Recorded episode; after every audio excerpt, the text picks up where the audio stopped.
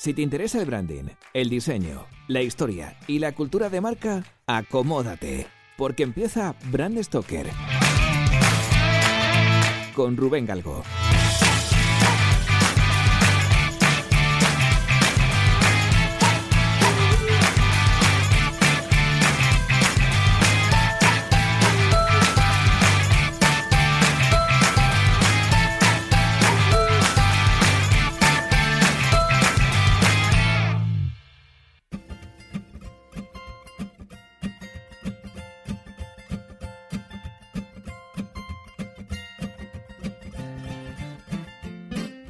Sin lugar a dudas, Suchard es una de las marcas más relevantes de la industria chocolatera mundial, y esto es así gracias a la labor de un suizo tremendamente emprendedor llamado Philippe Suchard. Según las memorias de su hermana, Philippe descubrió con tan solo 12 años que la fabricación de chocolate podría ser una gran industria. Y seis años más tarde realizó su sueño y entró a trabajar como aprendiz en una confitería. Durante ese periodo decidió formarse en idiomas y tras aprender alemán e italiano, se marchó a Estados Unidos para estudiar inglés. Dos años después de volver de allí, en 1826, abrió una fábrica de chocolate en Serriers, Suiza.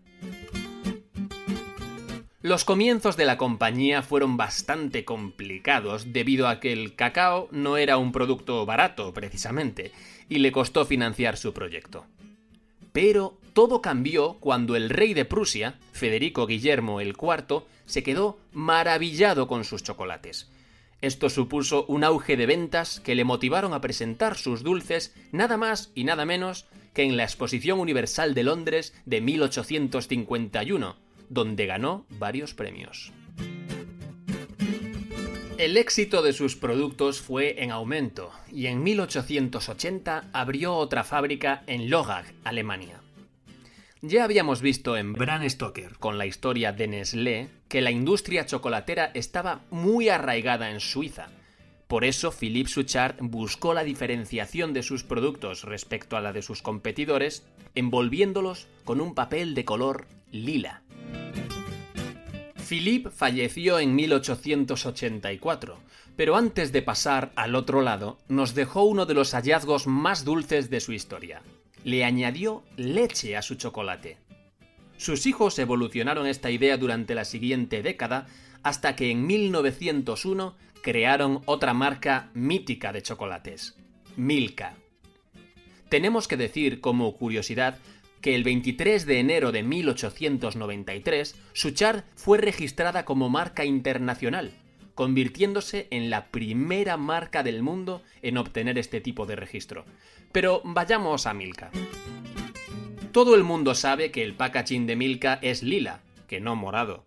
Pero su origen está en la prolongación del pensamiento diferenciador de Philippe Suchard. Insistimos en lo de lila porque a comienzos de los 90 del siglo XX la marca registró el uso exclusivo del color lila para cualquier campaña publicitaria relacionada con chocolate, algo que también intentó hacer la británica Cadbury. La presencia de la vaca lechera era una evidencia necesaria que inventó la agencia Young and Rubicam para contextualizar el producto en una campaña publicitaria de 1972. Mientras que su naming es un acrónimo de Milk und Cacao, que en español es leche y cacao. Aunque hay confabuladores que apuntan a un homenaje a una soprano croata que se llamaba Milka Ternina. En los años posteriores la compañía siguió creciendo y aumentaron tanto las cuotas de mercado que llegaron al punto de necesitar diversificar la industria del dulce para reinventarse. Es decir, necesitaban nuevos productos que fueran una alternativa al chocolate. Por aquel entonces, Hans Konrad Lichty era el director general de la empresa, y su afán por aumentar el catálogo de productos le llevó a patearse Europa entera en busca de ideas. Hasta que llegó a Cracovia, en Polonia. Allí encontró una receta, que era de origen británico, por cierto, de un caramelo particularmente tierno y casi desconocido. Su textura era muy moldeable, y su densidad era mucho menor que la del resto de dulces que había en el momento. Lichty se hizo con la patente por 500 dólares y creó un caramelo que se podía masticar sin romperse y luego podía chuparse. Así, en 1931 lanzó al mercado este producto estrella. Puesto que la particularidad principal de estos caramelos era que se deshacían al ser chupados, buscaron términos escandinavos relacionados con esta acción. Vamos, con, chupar. Y así nombraron al producto con el nombre de Sugus, que viene de suge, cuyo significado es algo parecido a chupar. El formato de estos caramelos fue también muy original, ya que eran cuadraditos de 20 milímetros de ancho y 7 milímetros de espesor, que es exactamente igual a como son en la actualidad. Originalmente solo había cuatro sabores que eran identificados por el color de su envoltorio, otro acierto con el branding. Estos eran amarillo para el limón, violeta para la frambuesa, azul para la piña y naranja para la naranja, obviamente aunque posteriormente se aumentaron los sabores e incluso el tamaño de los sugus. Sí, así es. En Argentina crearon los sabores de menta, ananá, uva y damasco, entre otros, y lanzaron unos sugus de 50 milímetros de ancho a los que llamaron Sugus Max. Al igual que vimos en el Bran Stoker, que le dedicamos a Kleenex, Sugus empezó siendo el nombre de un producto novedoso que, debido a su éxito, se ha convertido en el naming genérico de todos los caramelos que tienen las mismas características que él. Existe cierta controversia, por no decir que es una leyenda urbana, sobre el origen del color azul del envoltorio del Sugus de piña. La leyenda dice que es de este color por la bandera de Barbados, principal productor de piña del mundo, pues este dato no es cierto, porque quien ostenta este título es realmente Costa Rica. El origen de todo esto es mucho más sencillo. El color amarillo está asignado al limón, y el marrón se asocia con el chocolate, y los sugus no tienen chocolate. Entonces, Suchard buscó un color que no se asociara a otros sabores, y el que estaba libre era el azul. Antes de poner fin a la historia de esta marca, os vamos a dejar unos datos curiosos sobre el bueno de Philippe Suchard que a nosotros nos han dejado muy buen sabor de boca. El primero de ellos es que era tan emprendedor que en 1837 intentó introducir en Suiza la cría de gusanos de seda, plantando hasta 3.000 moreras. Pero una plaga se llevó por delante su proyecto.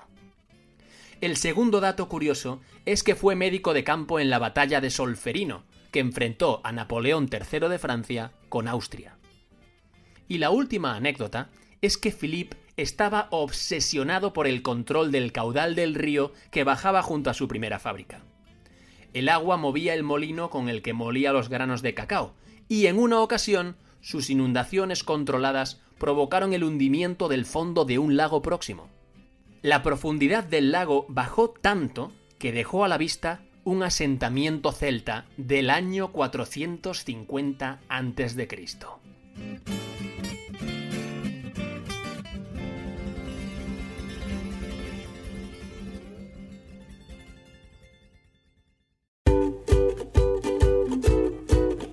Pues hemos llegado al final de este programa de Bran Stoker y como siempre tengo que deciros que ha sido un placer. Pero antes de echar el cierre, quiero recordaros que podéis apoyar nuestro trabajo de dos formas muy sencillas. La primera es realizando vuestras compras en Amazon a través del enlace de afiliados que tenemos en nuestra página web. Y la segunda es haciendo mecenas de Brand Stoker en iVoox.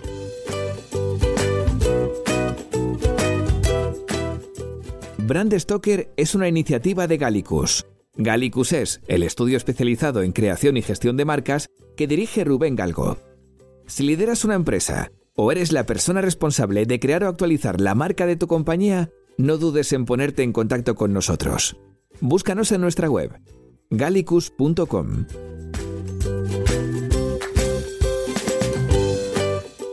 Ya sabéis que nos podéis seguir en Twitter, Facebook e Instagram donde nos encontraréis con el usuario Gallicus Branding, o si lo preferís, me podéis seguir a mí a través del usuario Crenecito. Por supuesto, no olvidéis comentar este programa, darle a me gusta y compartirlo en vuestras redes sociales. Y si os habéis quedado con ganas de más, podéis escuchar más programas de Brand Stoker en iVoox y sobre todo en brandstoker.com. Muchas gracias por estar ahí y recordad, como dijo Paul Rand, el diseño es simple. Por eso es tan complicado. Hasta el próximo programa. ¡Chao!